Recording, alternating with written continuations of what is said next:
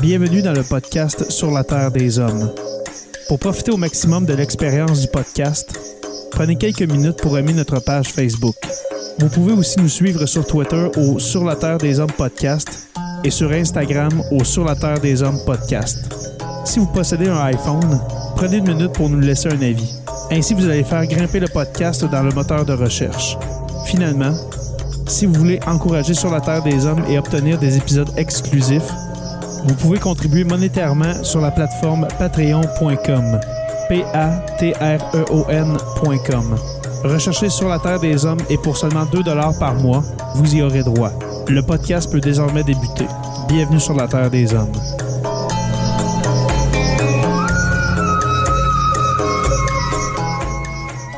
Cet épisode de Sur la Terre des Hommes est présenté par Construction Rivard.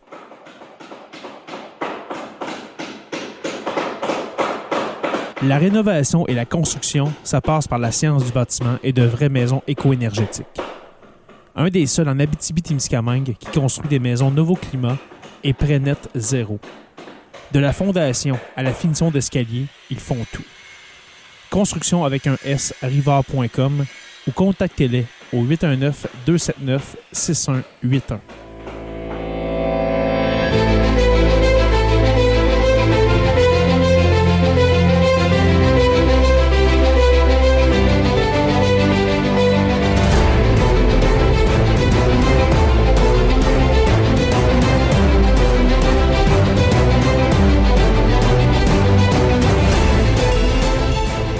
Bonjour à tous et à toutes et bienvenue à cet épisode 253 de Sur la Terre des Hommes.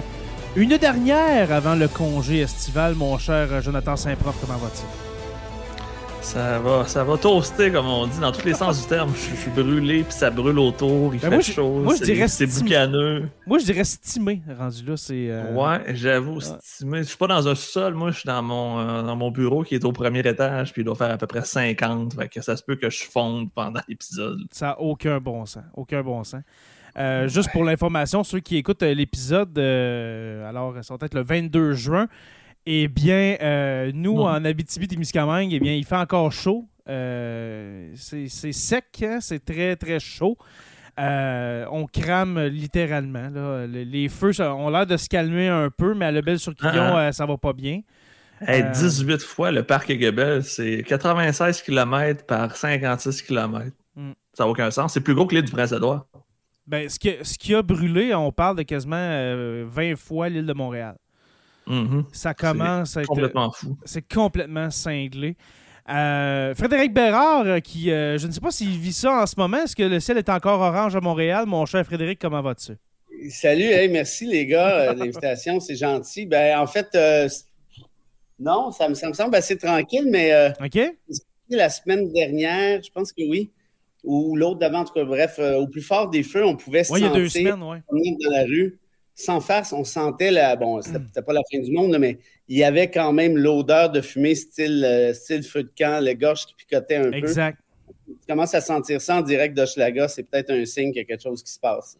Exactement. Hey, Effectivement, que- qu'il y, a- quelque chose de pas normal en ce moment qui se passe. C'est surtout ça. euh, puis on parle de l'île de Montréal, puis mettons les- le, le feu de Lebel sur Quivillon, on parle de, de quasiment quoi, 700 km?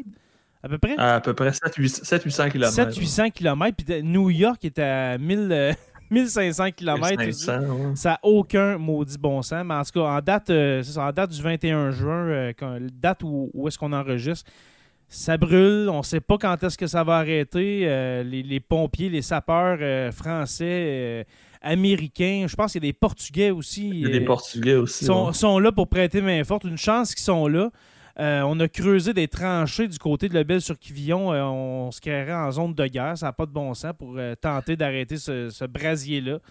Ma mère m'a envoyé des photos un matin justement de chez eux. C'est l'enfer. On se créerait dans un four à convection tellement c'est boucaneux, c'est blanc partout, partout, partout. Mais la photo que tu as mise sur les réseaux sociaux, sérieusement, on dirait une photo de Mars.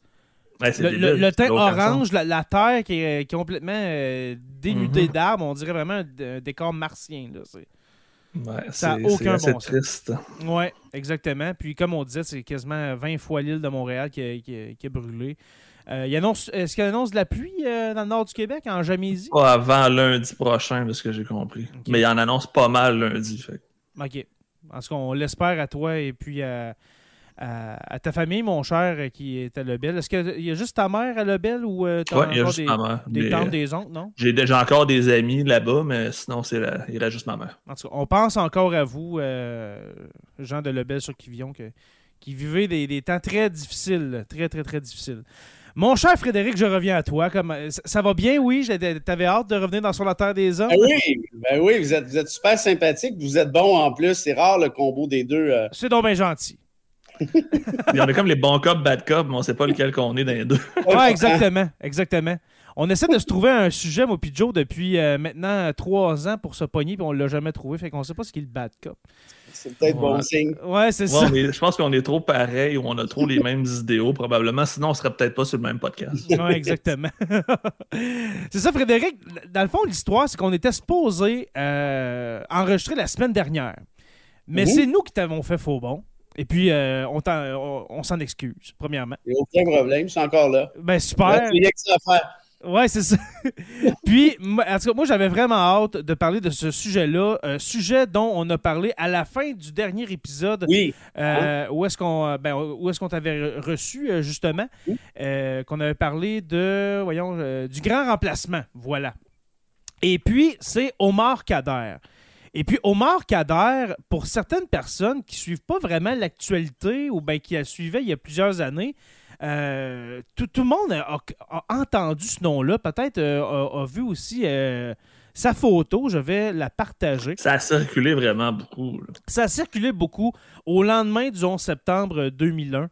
Euh, je vais partager l'écran, ce ne sera pas trop long. Alors, Omar Kader. C'était probablement l'enfant le plus connu de l'époque Harper. Ah, c'est clair. Exactement. Alors, on parle de ce jeune homme-là, un adolescent.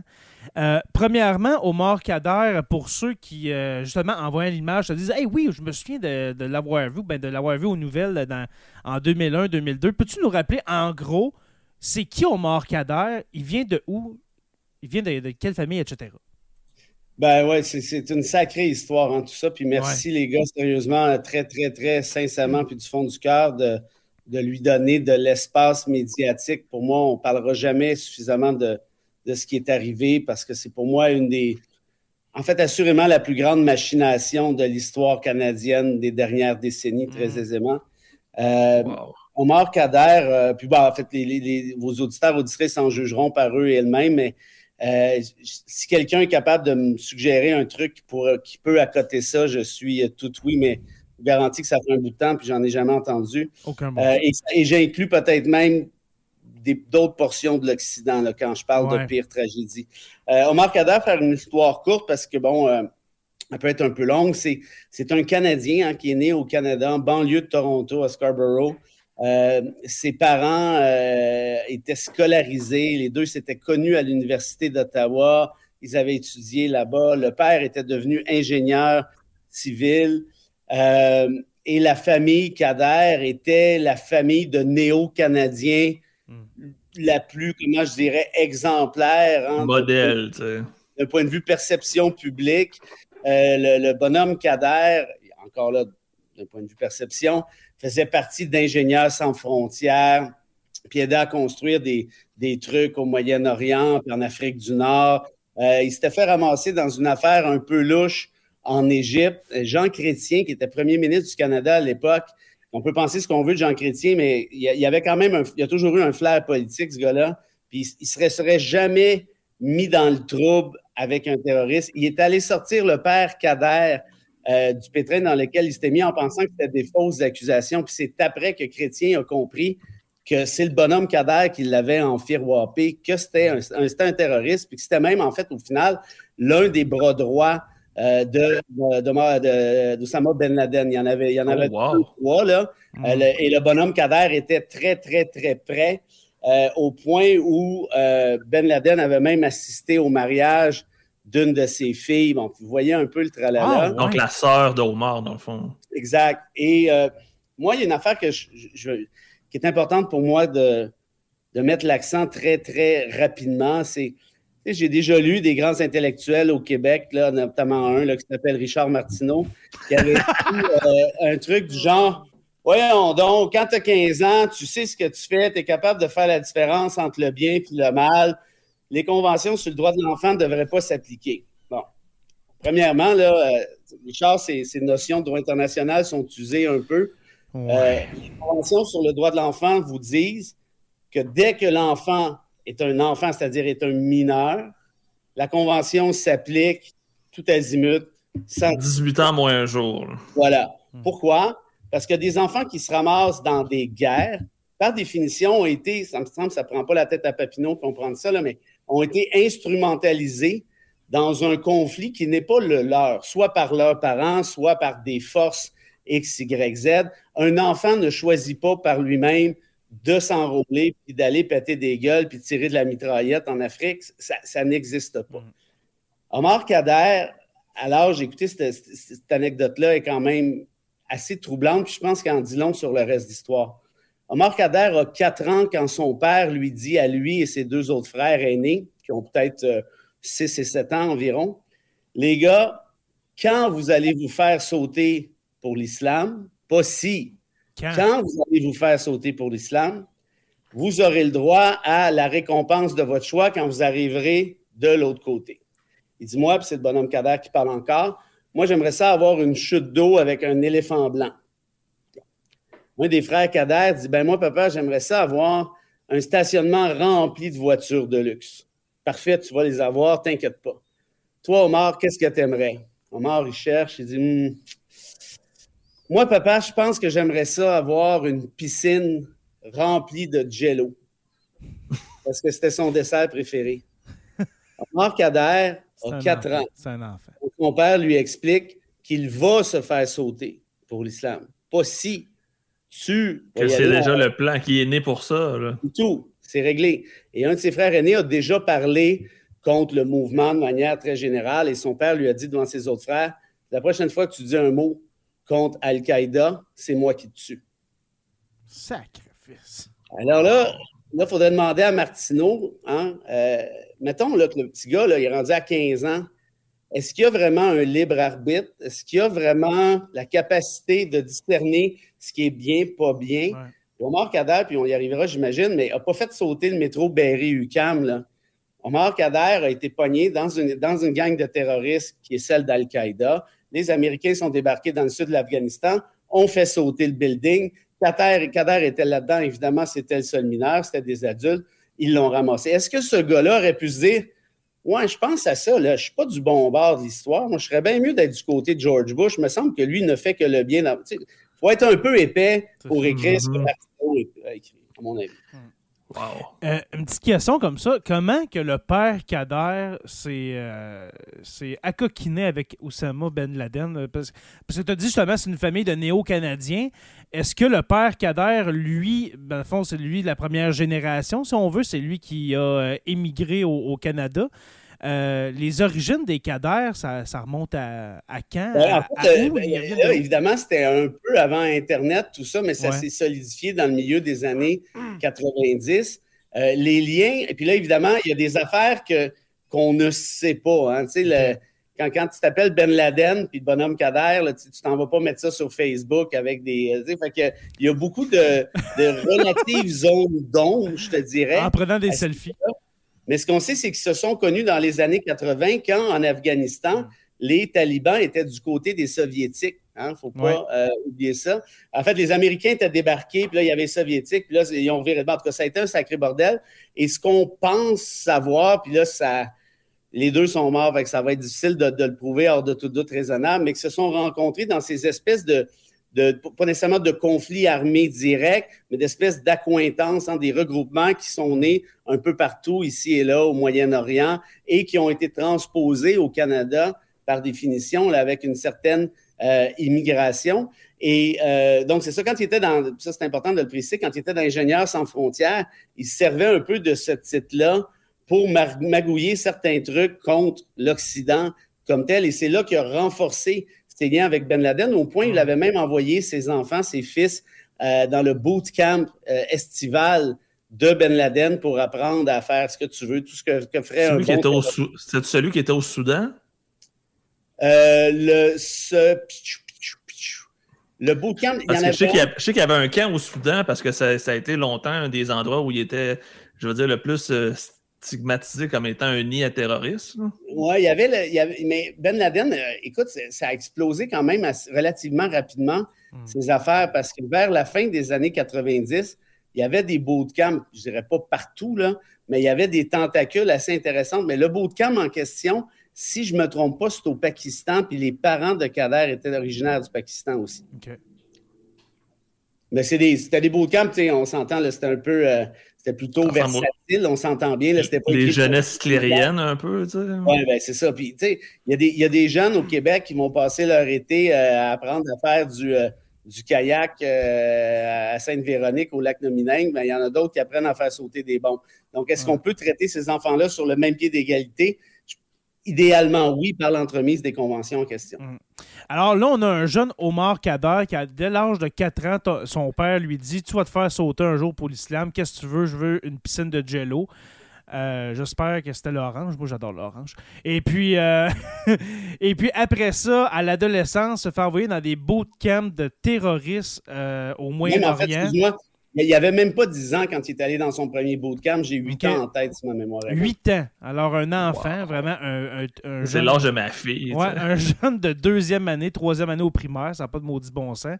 Et puis là, le- Omar Kader, lui, dans cette famille-là, on s'entend que le père est comme ça, fait qu'on s'entend que euh, tout le reste de la famille suit. Lui, que- comment est-ce qu'il se sent, ben, Omar Kader? Est-ce qu'il est, est d'accord avec ça? Est-ce qu'il est assez endoctriné par son père pour être à fond la caisse dans, dans Al-Qaïda ou ben il, il fait pour papa puis je vais le faire parce que sinon, euh, on va manger une volée, je sais pas. Là. De, ce- de ce qu'on sait, il y a un de ses frères aînés qui était beaucoup plus Intense? Euh, euh, comment je dirais, rébarbatif à toute l'histoire d'Al-Qaïda. Euh, il, il- il faisait exprès de boire du, du Coca-Cola, puis il se faisait ramasser par, par la gang de Ben Laden, puis là, la chicane, en tout cas, puis il se sauvait, puis c'était le bordel. Lui, il aurait pu passer au cash assez solide. Euh, ce qu'on sait, puis Omar, il faut, faut savoir, ne s'est jamais confié là-dessus. Là. Tout, ce que, tout Ok. ce que je vous dis là, là, c'est, je dirais, les suites de mon enquête, là, où j'ai entendu que c'est ça. Fait que c'est pas blindé à un million, mille pour cent, Ouais. mais les, les sources sont assez fiables. Donc, euh, ce qu'on sait par rapport à Omar, c'est qu'il était plus docile que ses frères aînés. Euh, évidemment, ben, il regardait son père, puis, puis OK, ben, c'est ça qu'il faut faire. Puis ah, les, les États-Unis sont méchants, puis les États-Unis veulent nous assassiner, puis les États-Unis, bon, vous connaissez évidemment le, le Mhm. discours. Euh, mais ce qu'on sait par contre, c'est qu'aujourd'hui, euh, Omar Kader a donné très, très peu d'entrevues là, depuis qu'il est revenu au Canada. Ça se compte sur les doigts d'une main. Mais dans une de celles-ci, il a dit ceci Si j'avais mon père devant moi, j'aimerais ça lui poser des questions, à savoir pourquoi il nous a tous entraînés dans cette histoire-là. Puis le, le père, il est mort quand? Euh, sûrement Il mort la- une des, euh, il est mort quand les États-Unis sont débarqués euh, en Afghanistan. Les États-Unis ont fait tomber Kaboul relativement rapidement. Puis lui est mort là, dans, une, dans une de ces batailles-là. genre donc, 2000 avant 2002, que- 2003. là. Ouais, avant, que- avant que Omar se fasse ramasser là, dans le, le dernier raid, je dis raid là, parce que les, les Américains sont débarqués là-bas. Kaboul avait déjà capitulé, le père Kader était mort. Ils ont balancé 150 livres de bombes sur l'espèce de, cabane, camp de fortune, semi-building en pierre séchée où s'étaient réfugiés les euh, combattants en question. Ça a fait kaboum, tout a sauté. Puis il est resté une ou deux personnes. Moi, je vais vous dire que c'est deux, mais les Américains ont finalement dit que c'était une après. Vérification du rapport, on en parlera peut-être. Mais tout ça pour dire qu'à ce moment-là, le père Kader était mort. Puis là, tu as son fils qui est pogné dans le sud de l'Afghanistan. Qu'est-ce que je fais? Mon père est mort, ça c'est su. Mes frères sont où? Je ne le sais pas. Puis les Américains nous garochent des trucs par la tête. Puis je dis pas qu'ils n'ont pas raison de le faire, là, mais je dis juste, essayer de comprendre le désarroi de cet enfant-là. En tout cas, moi, j'aurais pas aimé être à sa place. Euh, Omar Kader, à quel âge exactement quand, quand, ça, quand ça arrive, cette, euh, cet Le- le-? Ron Raid, il y a 15 ans, tout juste. 15 ans, OK. Ouais, c'est en juillet 2002. Euh, et euh, et c'est ça, donc c'était le plus jeune des, euh, des, euh, de, de regroupement, si je peux appeler ça comme ça. Mhm. et, voilà, il a, vu arriver le raid américain, puis ça a fait badagne. vous avez peut-être vu, si vous avez fouillé dans le livre, là, vous avez une des photos où vous voyez Omar, en, ben, à 15 ans en fait, qui, qui est étalé sur le sol du sable en pleine face, puis une espèce de semi-porte, carte de porte qui euh, était pratiquement dans le front. Ça, c'est au suite de, du raid en question. Hmm. Euh, justement, en parlant de ton livre, je ne l'avais pas encore mentionné, mais euh, tu as écrit un livre, justement, où est-ce que ben, le titre qui s'appelle, qui s'intitule, c'est-à-dire J'accuse les tortionnaires d'Omar Kader. publié chez Saint-Jean, alors Frédéric Bérard. moi, je vais être bien honnête, je ne l'ai pas encore lu. je ne l'ai pas encore lu. La dernière expérience que j'ai eue en, achetant un livre, euh, Jonathan était présent, puis je les ai perdus. Longue histoire courte. On, a eu notre salon du livre euh, à la fin mai. Ça fait, ça fait un mois de ça. Et puis, j'étais mhm. toute fier d'avoir acheté deux livres, euh, un pour ma blonde, puis un pour moi. Puis euh, finalement, ça, a été perdu en quelque part, puis j'ai jamais eu de nouvelles. Fait que, justement, le livre de Frédéric Bérard, euh, J'accuse les tortionnaires de mon cadre, à se procurer. Et puis, ça va être une de mes lectures estivales, mon cher Frédéric. Tu sais que je vais, je vais, tester en septembre. Hein? Ah, ok, ben pas de problème. Non, parce qu'il y en a qui disent ça pour la femme, mais quand je parle de oh, oh, oui, Ah, non, moi, inquiète pas. Alors, si, si, on a une suite, pourquoi pas? Hein? Si on a une suite, pourquoi pas? Alors, euh, Omar Kader, en 2002, se fait arrêter par, euh, se fait prendre par les Américains. C'est même pas un an après le 11 septembre. Non, c'est quelques mois. on parle de neuf mois. parce, que, parce que quand les Américains ont décidé de brasser en Afghanistan, là, ça n'a pas veillé tard. Il n'y a personne qui était équipé pour leur tenir tête. Ah Kaboul a capitulé relativement rapidement. Et puis par la suite, ils ont entendu que euh, restait un groupe de, de combattants qui s'étaient cachés dans un building dans le sud de l'Afghanistan, ce que je racontais, sont débarqués là, ont balancé les 150 livres de bombes. Tout le monde est mort, sauf deux personnes. Et pourquoi je dis deux personnes?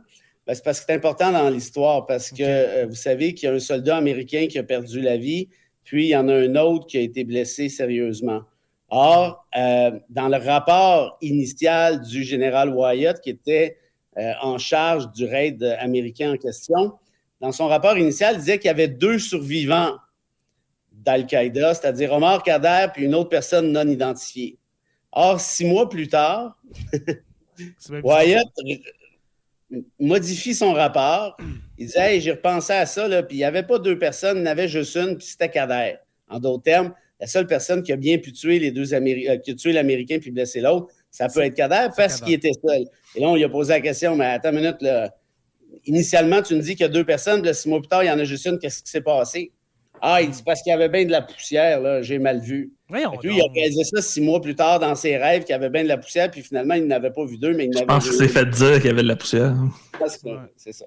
Alors, tout ça est basé sur. C'est important cette histoire-là parce que devant un tribunal sérieux, devant un tribunal de droit commun, euh, jamais une accusation comme ça aurait pu être portée sérieusement. Sur des oui-dire. Ouais, oui, puis là, cest dire tu ne peux pas changer ta version comme ça. Et puis en fouillant, puis moi je l'ai fouillé cette histoire-là pas mal aller-retour, euh, notamment avec des spécialistes des thèses balistiques, ce qui n'est pas mon cas, je ne connais pas ça, la balistique, mais il y a vraiment des, des pros là-dedans ces pros-là, notamment une, dénommée Sue Garacino, qui est une ex-procureure de la Couronne, qui vous dit qu'à 99,9% des chances, c'est impossible que ce soit Kader qui ait lancé la grenade en question. Pourquoi?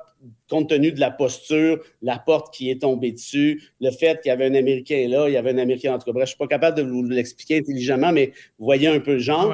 En d'autres termes, jamais devant un vrai tribunal, ce gars-là aurait pu être condamné. Mais justement, parlons de, sa condamnation parce que euh, c'est pas. En fait, on a skippé un bout, Jay, par exemple. Hein, il y a un méchant bout entre la condamnation et ce moment-là. non, mais avant, justement, euh, ben, ouais, je sais, mais comment qui est. Euh, comment je dirais ça? Comment il est identifié? Qu'est-ce qu'on fait avec lui en attendant? pourquoi on, choisit ce jeune-là? Parce que comme ben, tu dis, peut-être qu'il était deux, peut-être qu'il était trois, on ne sait pas, mais ils choisissent Omar C'est un beau émissaire. Hein. À cause qu'il est jeune. Ah, ben, en fait, j'ai corrigé une affaire, puis c'est important de le faire d'entrée de jeu. Il n'y a jamais eu de condamnation au Marcader. Il n'a jamais été condamné à quoi que ce soit parce qu'il n'y a jamais eu de procès. Ce gars-là a été détenu à Guantanamo Après quelques années, on a fini par déposer des accusations cousues de fil blanc, mais on ne lui a jamais fait de procès, Mm. ni là-bas, ni au Canada. Et pourquoi on leur a jamais fait de procès? On lui a jamais fait de procès, c'est parce qu'on savait très bien, au final, incluant devant une commission militaire américaine, c'est-à-dire à Guantanamo, qu'on serait probablement incapable de le faire condamner parce qu'il n'y a pas de preuves. Quand même assez important d'un État de droit. Si tu n'as pas de preuves contre un accusé, Mm. ben libère-le. Or, la technique de Guantanamo, puis moi, je suis allé en juin dernier pour étudier un peu comment ça fonctionnait Ah, ouais. là-bas. Ouais, en, ben, en fait, ça fait un an jour pour jour que je suis revenu à peu près. Puis euh, ça a été euh, une expérience euh, assez traumatisante, je peux le dire, là, médicalement traumatisante. là. Je- encore avec certaines. J'ai à gérer certaines séquelles de tout ça. Quand j'étais là-bas, c'était le fun. euh, Je me suis un peu foutu la gueule des, des Américains. euh, J'étais j'étais vraiment content de mon coup. J'ai pris plein d'affaires, des photos que j'avais pas le droit, des vidéos. On était en train de préparer un documentaire. tu sais. C'était parfait, c'était cool. Puis quand je suis revenu ici, j'ai remis mon manuscrit, puis j'étais allé écrire mon introduction puis ma conclusion là-bas.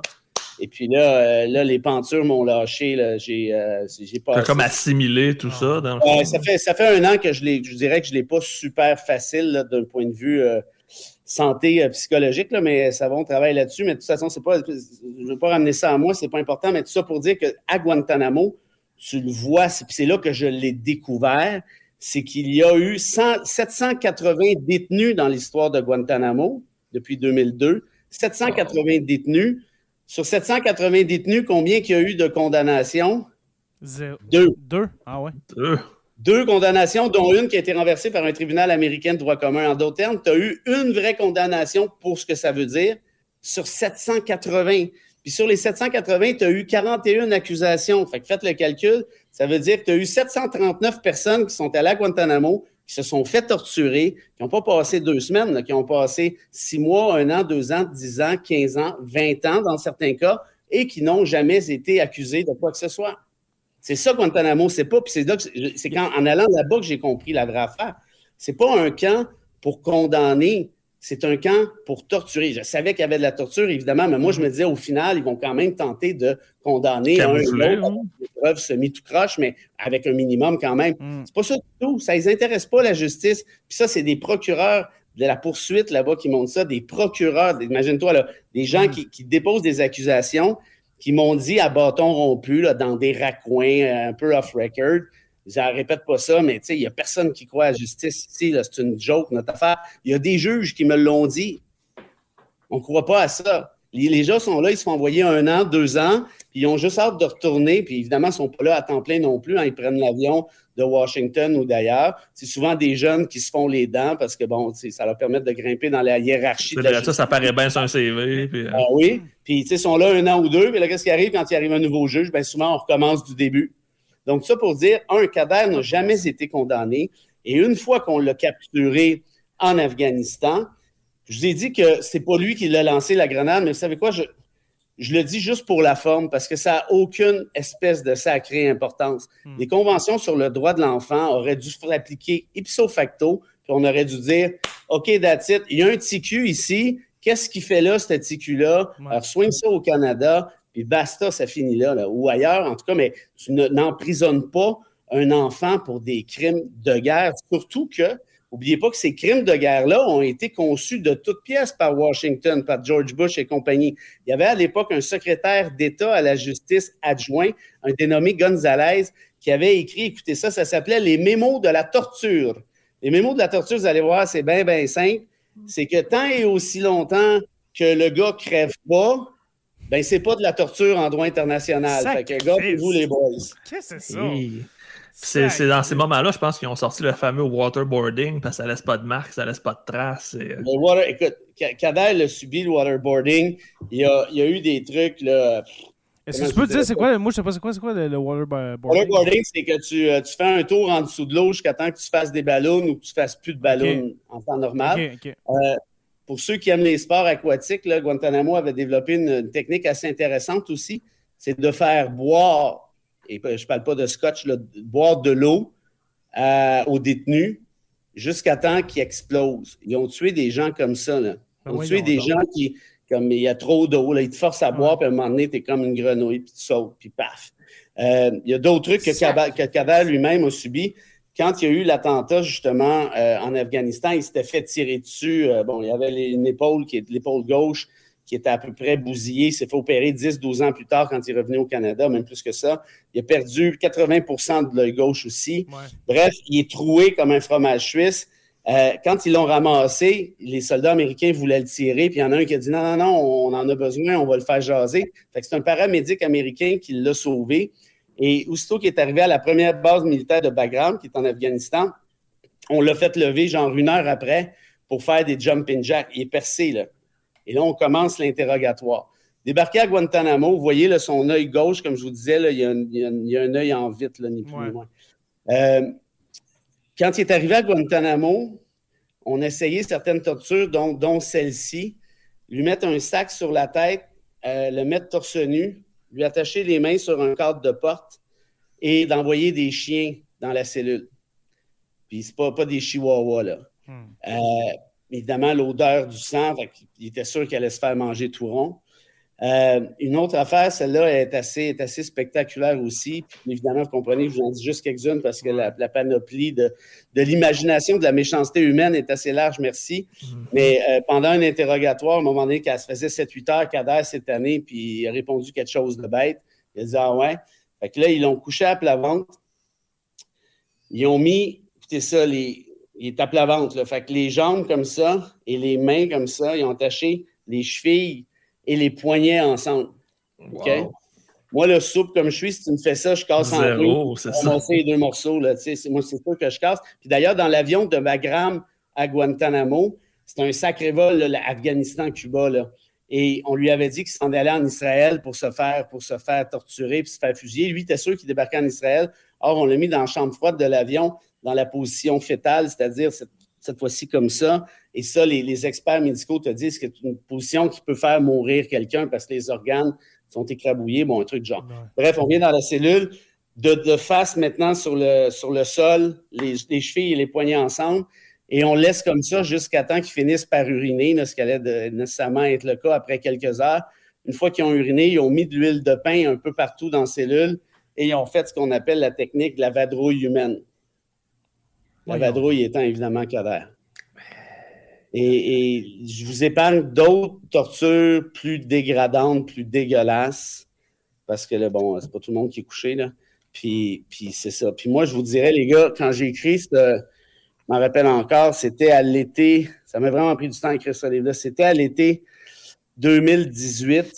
Euh, je me réveillais au chalet le lendemain matin, puis le matin, puis tous mes draps, puis mes mes oreillers étaient partout dans la chambre comme si je m'étais battu toute la nuit, puis je ne comprenais pas. Je, ne pourtant, je me rappelle jamais de mes rêves. Absolument, je dors, puis ça finit là. Or, l'après-midi, j'étais fatigué, puis là, ça faisait quelques semaines que c'était comme ça, puis j'en sortais plus. J'ai fini par allumer que c'était probablement parce que quand j'écrivais le livre sur les scènes de torture, ma documentation était essentiellement en anglais, évidemment. Hmm. Fait que je devais me traduire les scènes de torture avec une certaine acuité pour pouvoir par, la suite les, transposer en français. Juste ça, juste faire cet exercice-là, écrire sur de la torture pendant, je ne sais pas, 4, 5, 6 semaines, je vous le dis, là, c'est, à moins d'être un psychopathe, c'est archi traumatisant et c'est pas une expression, là. C'est traumatisant pour vrai. Donc, imaginez, moi, je, n'ai même pas vécu cette torture-là, je ne l'ai même pas vue, je n'ai pas vu de vidéo, rien de ça. Juste en lisant puis en essayant d'imaginer ce qui a vraiment produit, j'en ai eu un certain traumatisme. Imaginez quelqu'un qui vit ça, particulièrement à cet âge-là, c'est-à-dire un enfant qui n'a pas, ses parents pas loin. Hmm. Mais la question, justement, pourquoi Kader? Parce qu'on a besoin d'un bouc émissaire, comme tu as dit tantôt, Joe. Euh, on, a, on, a, besoin d'absolument quelqu'un, puis c'est lui qui nous est tombé sa main. Il a été visé avant. Euh, pourquoi? Là, c'est là que ça devient intéressant. Parce que moi, ce que je pensais, hein, on se rappelle pendant les années Harper, Harper disait, on pose, pose la question, pourquoi vous ne le rapatriez pas, Kader? Il était accusé de crimes graves aux États-Unis, bla, bla, bla, puis ci, puis ça. Ce que j'ai compris en allant à Guantanamo, c'était pas ça l'histoire. Omar Kader, oui, ça a été évidemment un bouc émissaire, mais c'était bien plus que ça. C'était la meilleure marchandisation, outil de marchandisation possible politiquement parlant. Parce que Stephen Harper se faisait un capital politique de fou en disant Moi, je suis tough, face aux terroristes. Regardez les libéraux puis le NPD qui sont un peu de ces bars. Hein? Hmm. Ils veulent faire des compromis, ils veulent rapatrier un terroriste, il n'y en est pas question. Mais il disait toujours, et là c'est Harper, qui parle, toujours, il est accusé de crimes graves, qui se débrouille. Puis avant qu'il soit accusé, il disait, il est détenu pour des crimes graves, qu'il se débrouille au final. Et donc, donc quand j'étais allé à Guantanamo, c'est là que j'ai fait Eureka, puis il était temps que j'y aille parce que j'avais toujours pas compris ce bout-là. Les États-Unis n'ont jamais voulu condamner Kader. Ce qu'ils voulaient faire, c'est le traîner à Guantanamo, le torturer, comme j'expliquais, hmm. le faire jaser en disant Hey, son père, c'était le chum à Ben Laden, c'est un TQ, ses parents sont pas là, son avocat est pas là, il va faire dans ses culottes, il va nous dire tout ce qu'on veut, puis après, on va le renvoyer sur un avion, sur Charbay à Ottawa, puis à Chal nous plus. Or, la réalité, c'est que Stephen Harper a dit No way, Joey, on n'en veut pas. Comment, ça, on n'en veut pas? C'est un enfant. C'est pas mon problème, c'est vous qui l'avez capturé. Arrangez-vous avec. Évidemment, dans des termes beaucoup plus diplomatiques que ça. Harper le laissait là, dans le fond. Là. Harper s'est arrangé que Kader reste à Guantanamo, OK? Pour, et à un moment donné, qu'est-ce qu'on fait des Américains? Ils ont dit, mais là, c'est parce qu'on ne peut pas détenir un enfant indéfiniment non plus. Fait que là, ils ont décidé de l'accuser pour donner une espèce de vernis de justice. Mais les accusations, comme je vous disais tout à l'heure, c'est de la bullshit, cette affaire-là. Ça ne tient, pas à, ça tient pas à route deux minutes dans une vraie salle de justice. Mais c'est quoi l'accusation qu'on y avait donnée? T'en rappelles-tu? Affaires, meurtre, euh, puis des cossins du genre, tu sais, qui découlaient tous de, de, de, nouvelles dispositions qui avaient été adoptées par les Américains où il reniait à peu près l'ensemble des conventions de Genève sur le droit de la guerre, puis il patentait la nouvelle notion de combattant ennemi illégal. C'est un combattant illégal, que c'est ça? C'est n'importe quoi. en droit international, ça ne tenait pas la route. En droit constitutionnel américain, ça ne tenait pas la route. C'est pour ça qu'ils sont allés à Guantanamo, c'est-à-dire à Cuba, pour s'extirper du droit constitutionnel interne américain. C'est justement ça que je voulais te demander tantôt. Les Américains, inquiète pas, ils n'auraient pas fait de Guantanamo euh, dans l'État de New York. C'était dans un pays comme ah ben Cuba ah ben pour pouvoir torturer à, bon escient. Quand tu es arrivé le 11 septembre, ils se sont dit OK, là, quand on va y ramasser, quand on va ramasser, on les met où? Il y en a un, puis ça, c'est à Guantanamo qu'on m'a dit ça. Il y en a un qui a dit ben, on a une base en Virginie. Là, il dit ben non, imbécile, on va quand même pas juger de, ces gens-là sur le territoire américain. Le droit constitutionnel américain va s'appliquer, puis euh, ils vont nécessairement tous être excités ou à peu près. Il y en a un autre qui dit on a telle base sur telle île perdue dans l'océan Indien. Un qui répond c'est bien trop loin, on ne peut pas livrer là la fin de semaine. Un qui dit on a Guantanamo depuis une centaine d'années, puis il y a une entente donc entre Washington et la Havane au début du 20e siècle. Puis écoutez bien ça les États-Unis, à chaque année, envoient un chèque de 5000 pièces à la Havane. 5000 pièces. 5000 pièces, c'est le même montant depuis à peu près 100 ans. Je ne sais pas c'est qui l'avocat cubain qui a négocié ça, là, mais je pense qu'il s'est fait graisser un petit peu la part. Les chums à Batista. Oui, ben, ça, ça semble assez. Ou en tout cas, le grand-père. Mm-hmm. Et le, aujourd'hui, on m'a raconté, je ne sais pas si c'est vrai, mais les Castro ont toujours reçu le chèque, ont déchiré le chèque, ils envoient ça dans une enveloppe puis il retourne ça à Washington. C'est un peu l'espèce de running gag, si on peut appeler ça comme ça. Donc, tout ça pour dire que Harper, moi, j'ai toujours pensé que ce gars-là s'est servi du fait que Kader s'est fait ramasser pour dire moi, je m'en mêle pas, je vais établir ma posture politique, je vais faire ce qu'on appelle du wedge politique, c'est-à-dire t'es d'un bord ou t'es de l'autre, t'es mhm. un bon ou t'es un méchant, puis je vais marchandiser cette affaire-là. Or, c'est bien plus que ça. Il a empêché le retour de Kader aux États-Unis. Puis j'ai deux preuves de ça, puis écoutez les bien, c'est quand même, quand même assez spectaculaire. Denis Sedney, l'avocat de Kader, m'a raconté qu'il avait euh, rencontré Hillary Clinton à l'époque où elle était secrétaire d'État aux affaires étrangères. Et Sedney dit, ben là, ramenez-nous mon client au Canada, ça n'a pas de bon sens, blablabla, bla, bla, c'est un enfant, c'est ça, ça. Hillary Clinton, il a dit, Maître Edney, on veut bien le retourner chez vous, votre client, mais si votre premier ministre ne veut pas, qu'est-ce que vous voulez qu'on fasse? Et ça, quand Anthony m'a dit ça, je dis Êtes-vous bien sûr de ça? Il dit J'ai-tu l'air de niaiser? Je dis Non, pas l'air de niaiser. Il a l'air pas mal sérieux. Et ça, je vais m'en servir dans mon livre. Il dit Tu, tu feras bien ce que tu veux avec ça. Or, quand j'ai écrit le livre, la journée de la sortie du bouquin, c'était le 1er mars. j'avais donné une exclusivité en français au Devoir, puis une exclusivité au Globe and Mail. Et le Globe avait dit OK, ça nous intéresse, on va le faire, on va faire un gros front, toute la patente, mais à une condition. 48-72 heures avant, tu nous donnes la permission d'envoyer les conclusions de ton livre à Stephen Harper, puis on veut, évidemment, on Il va va, faire réagir. on va, on va inscrire sa réaction dans l'article. Là, je ah, ta- c'est vraiment nécessaire. Il me semble qu'il y a eu assez de place, lui, pendant 15 ans. Ils ont dit, Mhm. c'est ça le deal, sinon on le fait pas. J'ai dit, OK, tu faites-le, puis fuck, fuck Harper, fera bien ce qu'il Ouais. voudra, il dira ce qu'il voudra. Or, le journaliste qui est très, très bon, c'est Andrew G. euh, Thompson. Il est vraiment super, ce gars-là. Il a tout lu ça en français.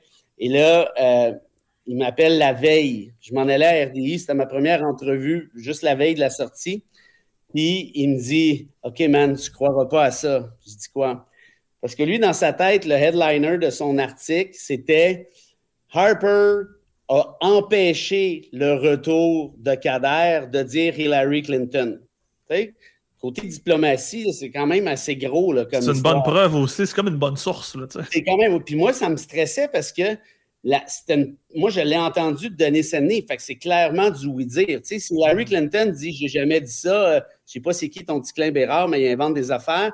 Ou si Edney dit Je me rappelle plus d'avoir dit ça parce qu'il ne pas que lui a signé une entente de confidentialité Un pour le de la compensation. Fait que lui, il aurait pu me garocher en bas de l'autobus aussi. Puis Harper, moi, tout le monde me disait, moi, je le connais pas, mais il me disait Harper ne répondra pas à ça, là, il ne va pas embarquer dans cette game-là. Ah, regardez bien. Dougie Thompson, il a envoyé ça à Larry Clinton, puis il sait qu'elle l'a reçu. Son, son, je sais pas, chief of staff ou je sais pas qui attaché dit elle ne répondra pas à la question. Là, j'ai un- ouais, ça, c'est quand même pas pire. On va prendre ça Au, pour. au quand moins, c'est ça. pire de. Denis Sedney, il s'est jamais manifesté, il n'a jamais dit un mot. Et Stephen Harper, puis écoutez bien l'affaire. Stephen Harper a dit, par la voix de sa chef de cabinet, là, qui travaille pour lui dans son Il était encore premier ministre à l'époque? Ou... non, non, quand je dis chef de cabinet, c'est euh, chief of staff. Il est dans un bureau d'avocat. Je pense qu'il Ouais. est chez Dunton. Ah, ok, à ok, ok, Calgary, ok. quelque chose de même. Euh, tu sais, les, les anciens premiers ministres, des fois, ont des espèces de, de chefs exécutifs, machin, Ouais, machin, ouais, ouais, ok, ok, ok. une espèce d'adjoint de luxe, là, qui est allé dire ceci. Stephen Harper n'a jamais dit qu'il ne souhaitait pas qu'Omar Kader revienne au Canada. Il, s'est- il t'a sourcé lui-même. Ouais. Fait que là, Il ouais. dit ça, puis je dis, t'es-tu sérieux? Tu me niaises. Il dit, tu- j'en reviens pas. Mais je dis là, OK, mais là, c'est ben, que c'est ça, cette affaire-là? Il dit, écoute, ça fait quatre emails que je renvoie, il ne voulait pas me le dire depuis deux, trois jours, puis ils répondent plus. Puis là, il- Thompson dit, ben là, fait que vous avez empêché, vous avez clairement, vous avez, vous êtes opposé au retour de Kader. C'est pas la même chose. Moi, je pensais qu'il profitait du fait que Kader était coincé à Il Guantanamo. faisait du capital politique là-dessus. Oui. C'est plus que ça. C'est que les États-Unis voulaient le retourner, mais lui a dit non, il ne va pas rentrer ici. Selon Steven Harper, qui est ta source maintenant. tu sais. C'est plus un oui-dire. C'était Oh. hallucinant. Puis là, ça, c'est la, la- c'est la veille de la sortie du livre. Puis il y a un côté de moi, je vous jure, qui fait comme fait capoter. OK, cool. Euh, voyons, Harper vient d'admettre, parce que moi, j'avais peur qu'il dise, je sais pas c'est qui ce petit prout-là, Bérard, mais il y a de, il y a- il y a de l'imagination fertile, puis c'est un bullshitter, puis qui me prouve n'importe quoi. tu sais. Puis là, mon livre vient de s'écrouler d'un coup. Fait que là, moi, ma première réaction, OK, le livre est sauvé. Bingo. Le lendemain, les articles sortent. C'était l'article le plus lu de la journée dans le Globe and Mail sur les Ah, plateformes ouais. numériques. Parce que l'affaire Kader, tout le monde vit fou avec ça. Puis là, moi, à un moment donné, au fil de la journée, je me mets à réfléchir, puis je me dis, ben, tabac, le gros tab. Là, je viens vraiment fâché. Tu parles d'un esti de baveux. J'ai passé sept ans de ma vie, j'ai 400 pages pour démontrer que c'est une machination. Et lui, la première affaire qu'il dit, la Ben première ouais. question qu'il est posée, Ben ouais. tu T'aurais pu me le demander, je te l'aurais dit. En d'autres termes, bon en d'autres termes, il s'en vante. Ouais. Il est content d'être identifié. C'est un bon coup pour lui. tu sais. Moi, je vous disais, pourquoi je vous disais que c'était le plus lourd Mail, c'est pas pour péter bretelles, de toute façon, c'est pas mon article, mais c'est parce que toutes les, les réactions amènent évidemment beaucoup de lecture. Mm. Mais je suis allé les voir, les réactions, les gars, je vous jure, là, je devais avoir 75-80% facile de ceux qui commentaient contre moi, contre Kader, contre le livre, Ouais. contre tout. Et 75-80% pro-Harper, on s'ennuie d'Harper, lui disait les vraies affaires, Ouais, lui l'a empêché, lui il était pas soft sur le terrorisme, tank, tank, tank. Fait que c'était ça sa game. Je savais que c'était ça en partie, mais je pensais pas qu'il pouvait être autant machiavélique que de patenter ça. Puis là, vous allez me demander, oui, mais comment il a fait pour revenir Kader au final, parce que c'est ça qui est arrivé. Il est arrivé la chose suivante. Il y a eu, quand je dis qu'il n'y a pas eu de procès, c'est pas vrai. Il y a eu un début de procès qui a duré une journée. Son avocat de Kader, qui est un avocat militaire, s'est évanoui en pleine salle d'audience. Je suis allé dans cette salle-là, Ah, ouais. qui ressemble à un vieux, une vieille clinique de dentiste avec des tapis tout sales. C'est dégueulasse. Moi, je ne serais pas dix minutes là. Mais l'avocat de Kader s'est évanoui. L'avocat de Kader, c'est un militaire américain. Le juge, c'est un militaire américain. Les procureurs de la poursuite sont des militaires américains et tous les jurys sont des militaires américains. De quoi Kader était-il accusé? D'avoir tué un américain. Je ne sais pas c'est quoi votre concept Ouais. de tribunal impartial et indépendant, mais si vous me dites que vous n'avez pas vu de problème, ça me stresse un petit peu. Ouais. Et là, donc, l'avocat de Kader tombe d'un pomme et là, il reporte le procès à une date ultérieure. C'est pas trop, c'est flou, c'est bon. Et là, ce que j'ai su, c'est que l'administration Obama, je ne sais pas si c'est Obama lui-même ou juste son administration, est intervenue dans à Guantanamo et a violé, écoutez ça, c'est fort, a violé la loi sur l'indépendance des commissions militaires de Guantanamo. Parce qu'il voulait faire en sorte qu'on va juger des gens, là, mais il ne faut pas que le président débarque en disant vous pouvez faire ci, vous pouvez plus faire ça, puis ainsi de suite. Mais Obama, en tout cas sa gang, est débarqué, puis on dit là, lui, là, le petit prout, il sort d'ici. Puis pas dans, dans, dans mille ans. Là. Vous signez quelque chose, il est out. Pourquoi? Citation très précise. Ce n'est pas vrai que le premier condamné de Guantanamo sera un enfant soldat. Wow. Et là, ils ont, là ce, ce bout-là, je le présume, je ne peux pas le prouver parce que ni Obama me l'a raconté, ni Harper, mais il ne faut pas comment ça peut se passer autrement. Les deux administrations se sont parlé, puis Washington a dit à Ottawa, Tu là, elle dit, écoute-moi bien, là, ton petit prout, tu vas le reprendre, puis tu vas fermer ta gueule, puis je ne veux plus l'entendre parler. Et dans l'entente, jusqu'à la dernière seconde, ça a été des folies, cette affaire-là. Dans l'entente en question, Kader se fait dire, parce que lui, il est découragé, il veut sortir de là, là parce qu'il sait qu'il y en Ben, aura clair. Il a été- Combien de temps? Pardon? Il a été là combien de temps? Ben, il était là euh, de 2002 à 2013 à peu près. 11 ans. Ouais. Puis, euh, check, check bien. L'avocat de Kader signe. Washington signe.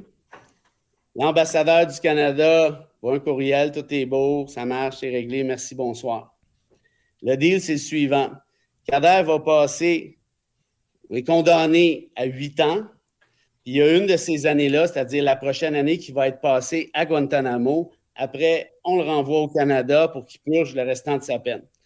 Fait dit, gars, je suis soulagé, il me reste une année ici à me faire écœurer un peu. Mais là, bon, regarde, ça va passer à d'autres Il y a choses. une fin qui s'en vient. voilà, tu sais, parce que ça, c'est démontré. hein, il y a des, des super bouquins là-dessus. Je suis en train d'en lire un, un gars qui s'appelle Frank Cole, qui a été emprisonné à Auschwitz, qui explique la chose suivante. C'est ce qui, ce qui fait en sorte qu'il y a eu des survivants à Auschwitz, c'est l'espoir. Puis ceux qui ont perdu espoir sont, bien évidemment, l'espoir, ça ne suffit pas pour survivre, mais si tu n'avais pas d'espoir à l'époque, c'était fini. Puis à Guantanamo, ça a été souvent ça. Il y a eu des suicides, il y a toutes sortes d'histoires pour des raisons. que vous- Moi, quand je suis allé voir un procès là-bas, le gars, là, il n'était même pas encore accusé. C'est un gars qu'ils ont ramassé en 2004.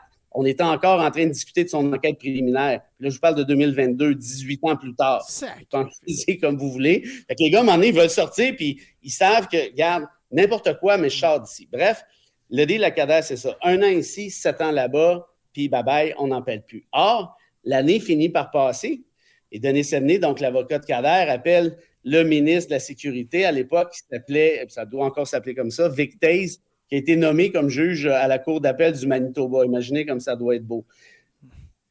Dans la- dans l'appel, Denis dit à Vic il dit Hey, euh, mon client, là, je suis l'avocat de Kader, comme vous savez, oui, mon client, on l'envoie où? Il dit Qu'est-ce que vous voulez dire? Ben, il dit C'était prévu dans l'entente qu'il passait une année à Guantanamo, là, ça achève dans quelques semaines. Fait qu'au Canada, on l'envoie où? C'est grand le Canada, là, on le laisse se promener dans les prairies ou on l'envoie d'une prison en sécurité maximale, dans quelle province, où, pis ci, pis ça. Le ministre de la Sécurité d'Harper répond, il dit Pourquoi vous me posez cette question-là? Ben, il je sais pas, là, je pensais que c'était vous qui, qui s'occupiez de ce dossier-là pour sa sécurité, mais je peux parler à un de vos collègues, là, dites-moi qui. Il dit Non, non, c'est pas ça le point. Pourquoi vous parlez même au gouvernement du Canada de cette affaire-là? Mais comment ça? Là, arrêtez de niaiser, là, on a une entente là, qui a été signée euh, il y a bientôt un an. L'an- L'année est à peu près écoulée. Washington a signé, nous autres, on a signé, vous avez signé. Il dit non, non, non, non. Il dit, est où ma signature là-dessus? il dit écoute, arrête, arrête de niaiser. Votre ambassadeur a signé l'entente. Il dit Vous saurez, Maître Edney, que le Canada n'est pas lié par la signature de ses ambassadeurs. Wow. c'est dégueulasse. Et ça a fait en sorte que Kader a été pogné pour toffer pratiquement une autre année supplémentaire à Guantanamo. Ça n'a aucun sens. Ça n'a pas de bon sens. ce genre d'affaires-là, là, Guantanamo, ça arrive. Écoute, j'avais rencontré le, chef des avocats de la défense, un dénommé Thompson, une armoire à glace, un gros gars solide.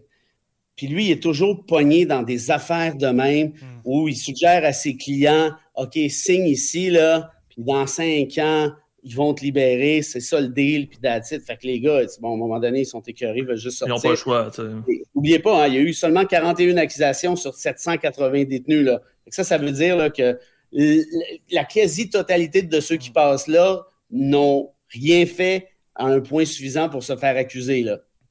Bref, la plupart des gens disent OK, c'est beau, regarde, on signe puis on sort. Quand j'étais là-bas, il y en avait un, ça faisait un an, un peu comme Kader, un an qui devait être relâché de Guantanamo. Et l'avocat en question, Thompson, disait Je dis, qu'est-ce que vous faites? Ben, J'appelle Washington, leur envoie des courriels, ils ne me répondent pas. Il dit Qu'est-ce que tu veux que je fasse? Je peux quand même pas aller chercher dans sa cellule, là, c'est pas de même que ça marche, je vais me faire tirer. Et là, j'avais posé la question, puis ça, ça, ça m'a. Ça me rend encore émotif aujourd'hui quand j'y pense parce que ça, ça dit beaucoup, puis ça devrait, ça devrait nous dire beaucoup, ben, à vous notamment parce que vous êtes des humanistes, vous avez un podcast pour défendre l'humanisme, pour défendre des concepts, pour défendre des principes. Il me dit d'une voix très solennelle, un peu triste, il avait, avait quasiment les yeux pleins d'eau. Je ne sais pas si c'était de la rage ou juste la, la déception.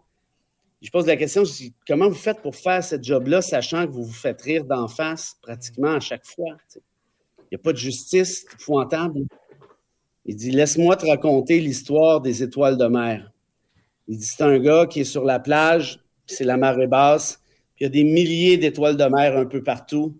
Et le gars qui a un grand cœur prend les étoiles de mer une à une, puis les rebalance à l'eau. Ça y prend du temps, puis ça finit plus. Un gars qui passe en arrière qui dit Voyons, imbécile, tu ne seras jamais capable de toutes les sauver, il y en a beaucoup trop, tu perds ton temps. Pourquoi tu fais ça? Il dit Pourquoi je fais ça? Il dit Je fais ça parce que pour elle, c'est important que je le fasse. wow. C'en est un qui avait le cœur à bonne place, comme on dit. Écoute, moi, cette, cette, euh, euh, cette, allégorie-là, je m'en rappelle encore. Tu sais, souvent, on a l'impression de perdre notre temps mm. à plusieurs niveaux. Mm-hmm. Je me dis, c'est pas mal sûr que je perds mon temps, tu sais, mais au moins, je perds mon temps pour des bonnes raisons, quelque part. Ouais. ce gars-là, il mérite, il mérite un prix Nobel, si tu veux mon avis, parce que moi, je, on est dans l'injustice la plus patente, on est dans l'arbitraire le plus total. Puis tu peux pas avoir une justice minimalement adéquate s'il y a un arbitraire qui est applicable à temps plein. Moi, on me l'a dit. Mon chaperon à Guantanamo m'avait dit Fred, militaire, ça rime avec arbitraire. on sait quand on va partir, on ne sait pas quand est-ce qu'on va revenir, ni même si on va revenir. Et je dis, ben là, on va revenir quand même. Il dit, militaire rime avec arbitraire. Puis ils ont essayé de me faire le coup en disant finalement, l'avion ne pourra plus venir nous chercher samedi, euh, c'est compliqué. En tout cas, es-tu prêt à rester encore une couple de semaines, peut-être une couple de mois? Euh, j'ai là, une couple de mois, vous ne charriez pas un peu. Ben, je t'allais dit, arbitraire, ça rime avec militaire. Fait que, euh, c'est pas moi qui décide, c'est en haut. Parce que moi, il savait que je continuais à donner des entrevues ici. Je fais des chroniques, mais ben, pas des chroniques, mais des entrevues, mettons, à Arcan ou à Masbourian et tout ça. Fait qu'il traduisait les trucs, mes entrevues, puis il venait m'écœurer avec ça après, mais il faisait semblant qu'il l'avait pas nécessairement écouté. Ou des fois, il disait très bien, je t'ai entendu à Radio-Canada ce matin, je pensais pas que tu parlais français. Il dit non, non, je parle pas français. Et là, donc, en d'autres termes, tout cet arbitraire-là, moi, je l'ai vécu comme petit clin de, de petit journaliste euh, du Québec, euh, pout, pout, pout. Imagine quelqu'un qui, qui, qui est là, temps plein. Comment tu peux encore croire à la justice de l'humain? Ça, moi, c'est c'est un concept qui me dépasse. on aurait dit, c'est comme dans les régimes totalitaires comme l'Arabie Saoudite, l'Iran, la Chine et ah. compagnie. Pourtant, c'est la plus grande démocratie du monde. Il n'y a, aucune leçon d'état de droit qui peut être donné à partir de ce raccoin-là du monde. Ça, c'est impossible. Hmm. C'est une machination, je vais peser mes mots, là, mais abject. Vraiment. Est-ce que selon... Excuse-moi, euh, vas-y. Non, non, basé sur c'est pas de même que ça va marcher. Puis c'est pour ça que moi, tu sais, l'État de droit, j'essaie de le défendre. Il n'est pas parfait, l'État de droit, on s'entend bien, mais s'il y a quelque chose de, sympathique avec l'État de droit, c'est que c'est un antidote contre l'arbitraire. Pas à 100% mais en bonne partie. Hmm. Si tu trouves que l'État de droit est, du trouble, essaye un État qui n'est pas un État de droit. ça s'appelle Guantanamo. Exactement. Est-ce que tu penses que l'emprisonnement d'Omar Kader, c'est la plus. Puis, son non-rapatriement, justement, de l'avoir laissé là, de l'avoir lâché là juste pour. Euh, dans le fond, juste pour montrer du côté du gouvernement Harper, dans le fond, pour, montrer qu'on avait du pouvoir, si on veut. La loi et l'ordre. La loi et l'ordre du gouvernement conservateur. Est-ce que tu penses que c'est la plus grosse tâche euh, de ce gouvernement-là? Ah. Du gouvernement Harper? Il me semble que ça, ça, ça, ça, ça, bat rien, ça. Moi, ça bat tout, je veux dire. Quand il est venu le temps de faire la promo du livre sur le C4 et tout, fallait, c'est toujours tough ces affaires-là parce qu'il faut choisir les bons mots. Puis bon, tu sais, c'est un peu, c'est un peu délicat. Mm. Mais j'ai dit, c'est la pire tragédie politico-judiciaire de l'histoire occidentale récente. Puis là, l'éditeur, l'éditrice me dit T'es sérieux, t'es sûr? Euh, Tu sais, j'ai dit OK, on fait une table ronde, puis. Trouve-moi des preuves que je dis pas quelque chose qui a de la Trouve-en un autre, ouais. Puis je, sais que c'est un peu facile de faire ça, mais, je, mais je le dis très, très sincèrement et de bonne foi. J'en vois pas d'autres. Il y a l'affaire Dreyfus. Elle commence à faire un petit bout, là. Ouais. Fait quoi, mhm. c'est en 10 ans, Dreyfus, à peu près? à peu euh, près. Moi, c'est fin 1800, me semble, Au début 1900. là qui est embarqué, ça s'est fini au début du, euh, du, euh, du 20e. sinon, au Canada, il y a l'affaire Coffin, le prospecteur minier qui avait été mis à mort hein, par Duplessis alors que la peine de mort s'appliquait encore. Ou Duplessis avait dit aux Américains, parce que c'était trois chasseurs américains qui avaient été tués dans le nord de la Gaspésie. Oui, oui, oui. oui, vous oui. moi, votre coupable. Tu sais, quand un premier ministre décide de faire du droit, là, je dis toujours ça à mes étudiants, vous avez la recette parfaite pour une catastrophe. Puis ça, c'est implacable. Un premier ministre qui dit Moi, je vais me mêler d'un dossier au criminel, ça va juste faire la cochonnerie tout le temps.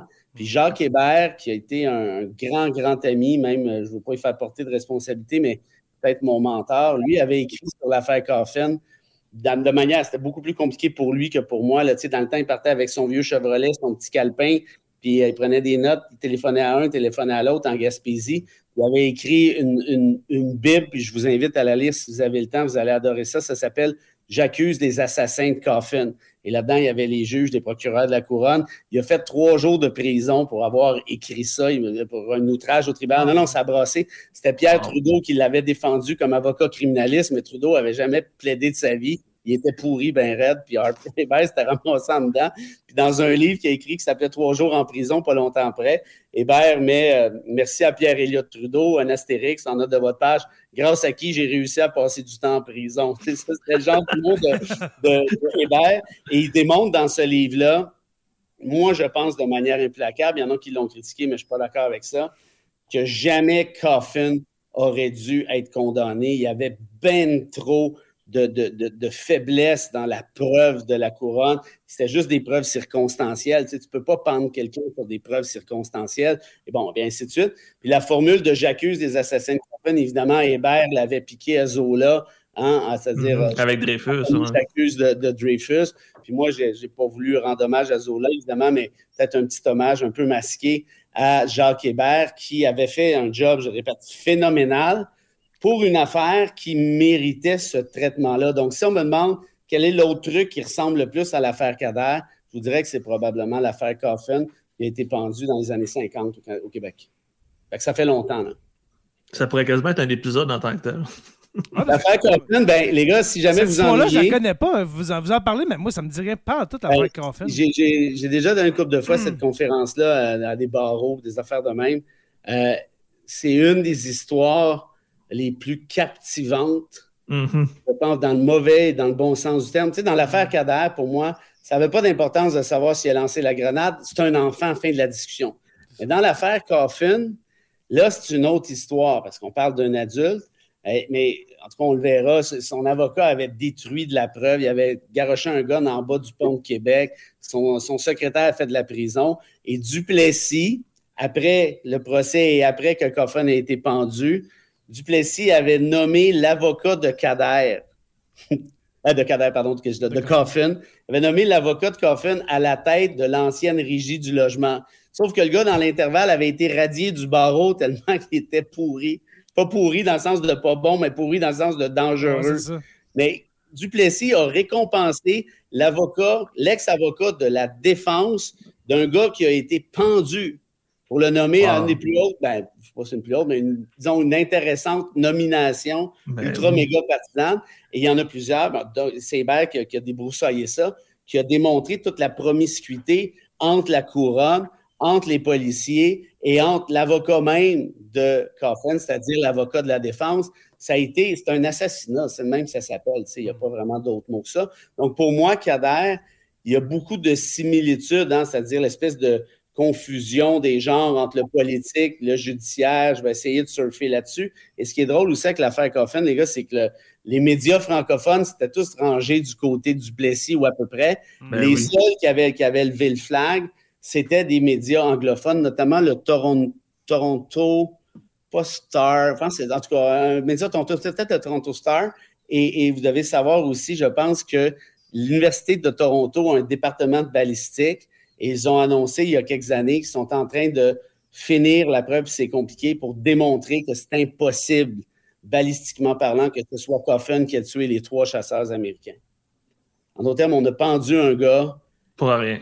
Pour rien. Hmm. Puis il y a eu des trucs de. On a soudoyé un, soudoyé l'autre. Un témoin qui dit Oui, oui, j'ai vu passer Coffin, il y avait un gun derrière son char. Puis après ça, il s'est rectifié. Il a changé d'idée avec dans un affidavit. Il dit Non, finalement, je me suis trompé, c'était pas un gun, c'était un pied de biche. Mais tu sais, c'est parce que dans la vie aussi, si tu pas sûr de ton coup, tu as le droit de fermer ta gueule. C'est pas grave. Exactement. Surtout quand les implications sont aussi importantes. Exact. Euh, on avait une question de Mathieu Tremblay. Ça fait vraiment longtemps qu'il l'a posée, mais c'est une question que je vais te poser aussi. Guantanamo, mais pourquoi les, États-Unis ne le ferment pas? Obama n'en avait pas fait une promesse, justement. C'est vrai, il en, avait, avait, parlé de fermer euh, Guantanamo. Euh, mais qu'est-ce qui les empêche d'y mettre fin, justement?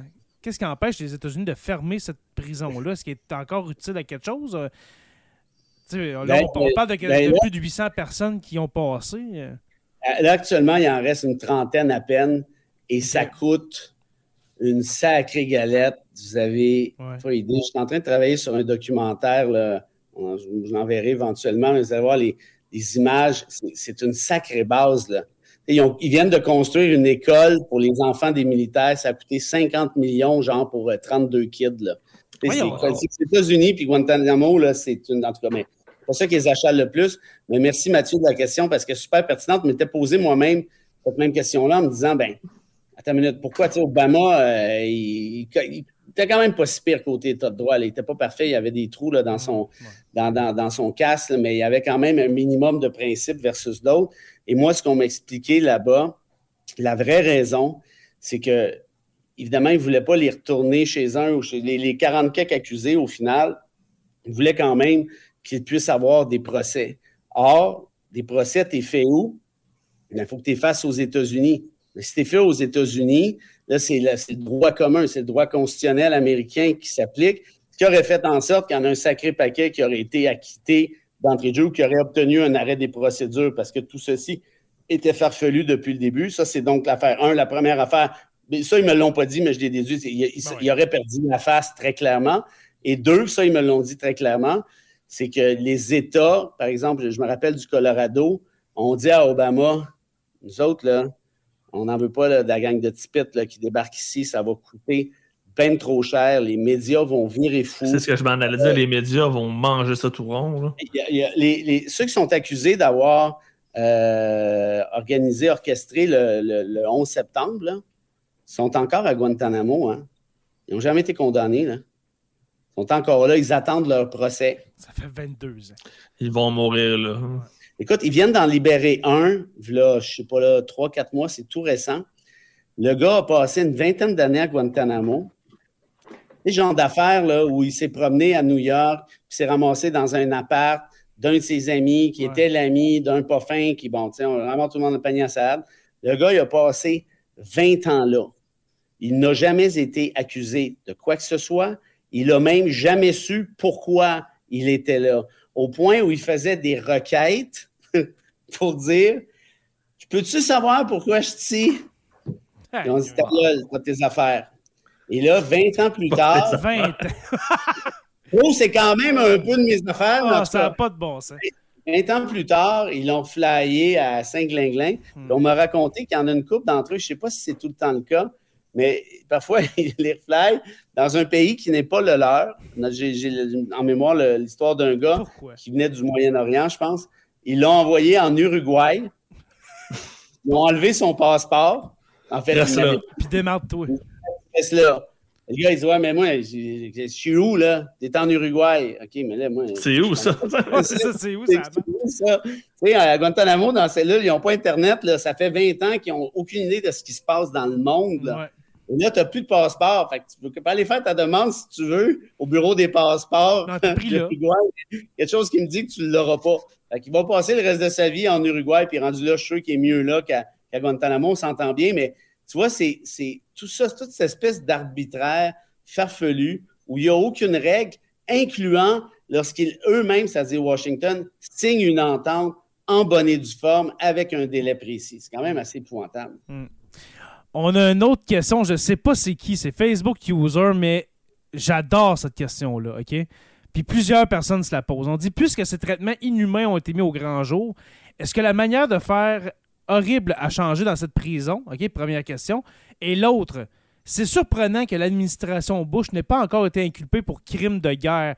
Est-ce que tu penses que, Frédéric, est-ce que tu penses qu'un jour l'administration Bush va, euh, va faire face à ces démons, justement, qu'on va les accuser, ou bien qu'on va attendre que tout le monde soit mort puis que la vérité va sortir. Là. Parce que c'est ça qui s'est passé là, avec l'administration Bush. Là, c'est. C'est incroyable qu'est-ce qu'ils ont fait, eux autres. Là. Si tu me donnes euh, secondes, je vais essayer de te retrouver. Je vais laisser la question. Euh, une photo que j'ai prise là-bas, qui est euh, la photo du camp X-Ray, le premier camp de torture que les États-Unis ont construit en 3-4 jours avec, en arrachant des, euh, des bouts de bois puis de la broche des stades de baseball avoisinants.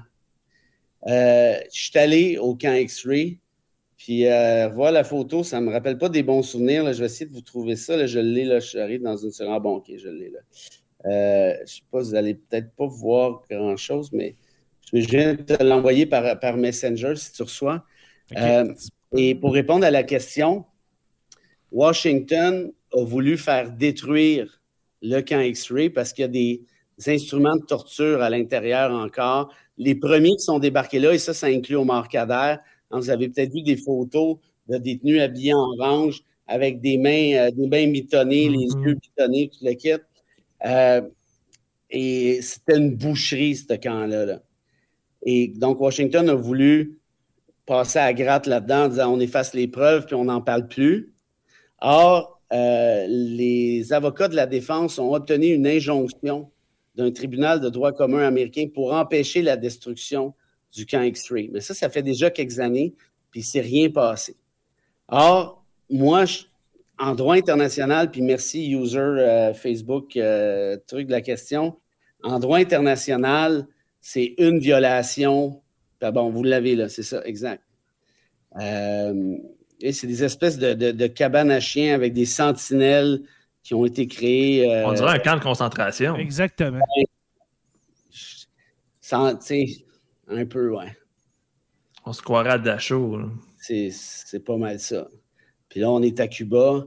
Euh, il fait chaud. Ça, je suis allé là, il était 7 heures, même pas 7 heures le matin, ni plus ni moins. Il y a du maringouin là-dedans de compétition. C'est dans le fin fond d'un vous le voyez là, d'un champ, d'un semi-marécage. Et, et, quand on fait l'espèce de nomenclature des violations du droit international par l'administration Bush, techniquement, si le droit international existait en vrai, c'est-à-dire en termes de sanctions et pas seulement en termes d'intention ou de symbole, Bush, Cheney et compagnie seraient joyeusement Ah, dans le trouble. Ne- ne- strictement pour Guantanamo et pour la reconstruction ou la réédition, si vous aimez mieux, du droit international qu'ils ont opéré. Quand je vous disais les mémos de la torture, ils ont envoyé ça aux, aux tortionnaires de Bagram, de Bagram, aux tortionnaires de Guantanamo. Imagine-toi, tu es un psychopathe, tu es à Guantanamo, tu es chargé de torturer, puis on te dit tant que le gars crève pas, c'est pas de la torture, gâtez-vous. Ben, ils se sont gâtés, notamment là-dedans. Et le problème, c'est que je pense que j'apprends rien à personne en disant ça, puis je veux pas être trop cynique, mais rendu là, c'est quand même la réalité. C'est que le droit international n'ayant pas de droit, n'ayant pas de sanctions sérieuses, c'est essentiellement le droit du plus fort, puis il va s'appliquer de façon euh, très aléatoire, très arbitraire, dépendamment qui commet les euh, infractions en question. Ben, que- par exemple, la Cour pénale internationale qui sert absolument à rien. T'as bien beau accuser quelqu'un, ça, ça peut prendre euh, 25 ans avant de l'avoir devant toi. Là. C'est- Au niveau des États-Unis, ils l'ont pas signé, fait qu'ils seront, ils peuvent En même plus, pas être en imposés euh, à ces exactement. pays. Ben ouais. Moi, c'est là-dessus, il faut quand Les même. pas Russes, les Chinois que- non plus. hein. Faut quand même pas oublier qu'Harry Kissinger a quand même gagné le prix Nobel de la paix. Tu sais, rendu là, ça devrait en Ben, dire quand même assez En long ayant sur fait un des pires génocides de l'histoire. Exact. Je crois, messieurs, qu'on va s'arrêter là pour ce soir.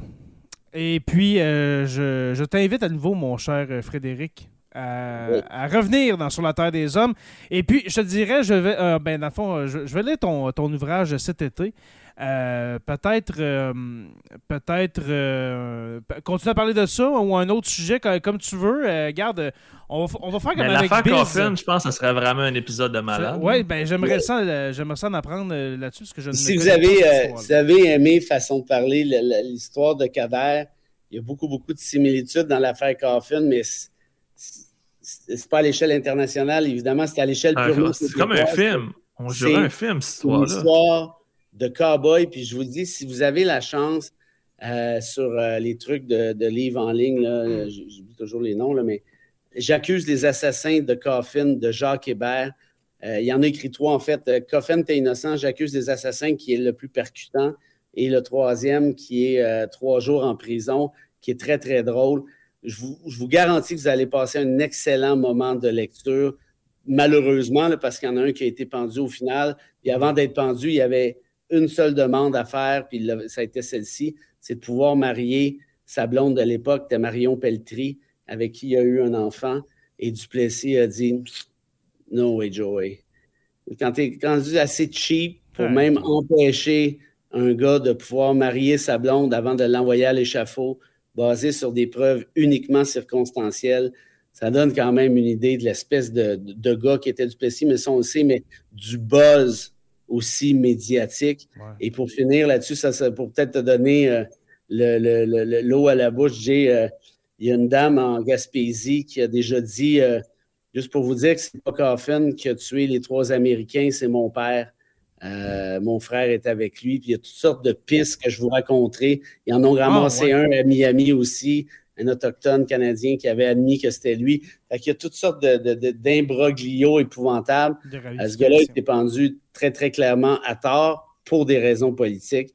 Euh, heureusement pour Kader, il est revenu, il a eu sa compensation. Ceux qui disent c'est écœurant de donner de l'argent à un terroriste, mais tu sais, c'est pas une subvention. hein. Ça s'appelle un règlement hors cours. Si Kader était allé jusqu'au bout, il aurait probablement ramassé, compte tenu de la jurisprudence, deux fois, deux fois et demi le montant en question. Euh, puis je suis pas content, moi, que quelqu'un reçoive une somme pareille du gouvernement canadien, mais si on veut que ça arrête, il faut juste que le gouvernement canadien ne participe pas à la violation de ces droits-là parce qu'on n'a pas traité de l'élément comme tel, mais le Canada avait envoyé ses deux agents du SCRS, Service canadien des renseignements secrets, à deux reprises pour interviewer, euh, interroger, pardon, Kader euh, sous torture. C'est ça qui a amené la responsabilité juridique légale du Canada. Incroyable. Et puis là, on, on parle du Canada des années 2000, là, on parle pas de- des 2010. On parle du Canada, Jay, qu'on a vu, toi et moi, puis qu'on a regardé les entrefilets sur Kader, puis on a dit Ah ouais, coudon, puis le Canadien a-tu gagné? Harper nous Exactement. a baratiné ça solide, puis il y a même un sondage. Nous a fait, endormis avec ça. Dans, dans le livre, là, tu verras, là, il y a plusieurs sondages, Mais au début, les sondages montraient qu'une majorité faible, mais quand même, des Canadiens étaient en faveur de Kader, ni plus ni moins. Or, plus ça va hein, sur la ligne du temps, plus les appuis de Kader diminuent, mm. parce que très clairement, on voit que la propagande conservatrice ben fait son mm-hmm. effet. Et l'avant-dernier sondage, je ne sais pas si je les ai tous, mais en tout cas, l'avant-dernier qui est dans le livre, euh, il y a la première question, c'est pensez-vous que Kader aurait droit à un procès juste et équitable à Guantanamo? Il y a une majorité de répondants qui répond ben non, il n'y aura pas le droit à un procès juste et équitable à Guantanamo, c'est Guantanamo quand même. OK, good. Jusque-là, on est d'accord. Deuxième question. Souhaitez-vous que Kader ait un procès à Guantanamo? Une majorité de gens, ben oui. c'est non, n'importe quoi. Oh, oh. C'est magique. Mais en même temps, non. Ah. Euh, c'est la triste réalité de notre, de notre société. c'est le Parti conservateur du Canada. c'est ça. Et puis, vous savez quoi? ça n'a pas changé bien aujourd'hui. On, on, regarde ça depuis la pandémie. C'est assez décourageant aussi. Moi, pour moi, Stephen Harper, c'est Darth Vader, OK? Sauf que là, Pierre Poilievre, je ne sais pas, vous, vous connaissez sûrement ça plus que moi. C'est Darth Maul. Pierre est une pas pire coche au-dessus de Harper. Ouais côté populiste, machiavélique. Il est aussi dangereux, sinon plus. Je pense qu'il est même plus dangereux ah qu'Harper.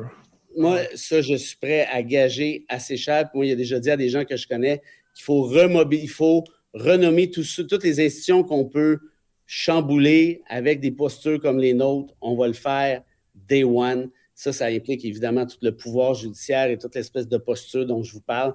Ça serait assez rock and roll, merci. Non, c'est ça. C'est euh, Poiliev, moi je le vois comme une espèce de. Non, j'allais dire Darth Maul, mais non, euh, Darth Maul vient avant Darth Vader. Fait je dirais une espèce de Kylo Ren cheap euh, dans ce style-là. Mon cher. C'est la version Wish de Ted Cruz. Oui, exactement. exactement. Mon cher Frédéric Bérard, ça a été un énorme plaisir de te reparler encore une fois. Et puis j'espère qu'au mois de septembre-octobre, on pourra euh, se reparler, mon cher. Sérieux, vous êtes. Euh, je, vous le dis, ce que vous faites, les gars, là, puis j'ai pogné d'autres épisodes, c'est, je vous dis du fond du cœur, c'est vraiment important. Vous êtes un contrepoids à toute cette espèce de populisme ambiant, puis vous, vous luttez pour des questions de principe, des questions humanistes. on peut se tromper sur certaines affaires, mais on ne peut jamais se tromper quand on décide de défendre l'humanisme. Je vous remercie.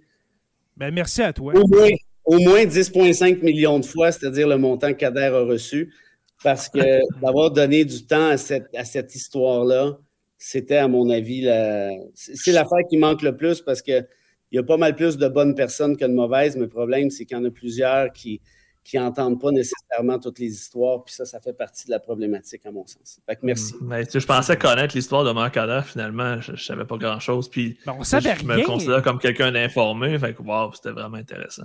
C'est triste, mais intéressant. Toutes les informations que tu, nous as dites euh, dans l'épisode, euh, ça sortait pas des nouvelles. Ça. On, on, en savait un peu, mais pas toutes. Là. Écoute, ça m'a pris sept ans à écrire le livre. Sept ans. Euh, juste juste pour vous donner une idée, juste à Guantanamo, dans juste l'affaire Kader, juste Kader lui-même, juste à Guantanamo, il y avait à peu près 250 requêtes à ah éplucher, puis juste lui, juste à Guantanamo. Je ne te parle même pas des tribunaux canadiens, je ne parle pas des tribunaux mm. de... C'est cette affaire-là, puis à Guantanamo, évidemment, il y a beaucoup plus de non-dits qu'il y a de dits. Puis ça, c'est fâchant quand tu veux faire quelque chose de rigoureux parce que faut que tu vas chercher une source, mais tu n'as pas ta réponse complète. Fait que là, il y a toujours une espèce de, zone grise. Fait que ça te prend une deuxième source pour appuyer puis faire des liens. Fait bref, ça, a été le bordel, mais là, au moins, je pense que même Harper a l'air de trouver que le livre euh, dit de. Dit de, je, vais, je vais me fier à lui. Oh, j'adore ça. Ben, il, a, il a dit, ben oui, c'est ça qui est ça. Dans le fond, c'est vraiment ça qu'il a dit. C'est ça qui est ça. On a fait, j'ai fait ça. Alors, avant de se quitter, euh, justement, ben, on vous invite à, aller vous procurer J'accuse les tortionnaires de Morcader de Frédéric Bérard, publié chez Saint-Jean. Alors, euh, merci encore une fois, Frédéric. Mon cher euh, Jonathan Saint-Prof, mon, mon, mon pilier hein, dans, le dans le podcast. Merci beaucoup, Joe, pour cette, cette première moitié de huitième saison. Ça fait plaisir. Ça a été toute qu'une saison. On a eu des gros épisodes, mais là, c'est le temps de la correction, malheureusement. Oui, exactement. Un gros hiver, un gros printemps. Euh, mais surtout un hiver assez, euh, assez euh, rock'n'roll. Hein. On, a, on a fait pas mal d'épisodes. euh. J'ai le feeling que ça va être encore pire à l'automne. Ben, ben, ben oui, ça va être pire, ben aussi pire au moins. Au moins un par semaine, des fois deux. qui sait, hein, qui sait. Et puis, on, on a. ben, moi, j'ai déjà hâte de vous reparler. J'ai déjà hâte de vous reparler dans d'autres épisodes euh, dès cet automne. Alors, Fré- Frédéric va être là. On va essayer d'avoir aussi euh, Anne-Marie Machère qui va venir nous parler d'un peu de Jésus. Ça fait longtemps qu'on n'a pas parlé de l'histoire de Jésus. Moi, j'aime ça entendre parler de Jésus. Je sais pas pourquoi. Les autres n'aiment pas ça, mais moi, j'entends parler de religion. Ça m'intéresse toujours. Alors, euh, alors voilà, merci. Merci aux abonnés. Merci à nos membres, à nos membres Patreon qui étaient là ce soir. Euh, nos abonnés, hein, merci de nous suivre sur euh, toutes les plateformes de podcasts euh, comme Spotify, Google Podcasts, euh, oui, Apple Podcasts et YouTube au Sur la Terre des Hommes Podcasts. Mer- merci justement à nos patrons, les curieux stagiaires historiens, nos deux orateurs construction avec un S Rivard de Rwanda et puis le miel Habitémis, le meilleur miel au monde, n'est-ce pas? Je vous invite à rejoindre la page Facebook sur la Terre des Hommes, euh, oui, sur la Terre des Hommes podcast et sur la Terre des Hommes la communauté pour venir discuter avec nous. Sur la Terre des Hommes est une présentation des éditions Derniers mots. N'oubliez pas qu'à tous les jours, nous écrivons l'histoire et on se revoit à l'automne pour d'autres pages d'histoire de Sur la Terre des Hommes. Bonne été tout le monde.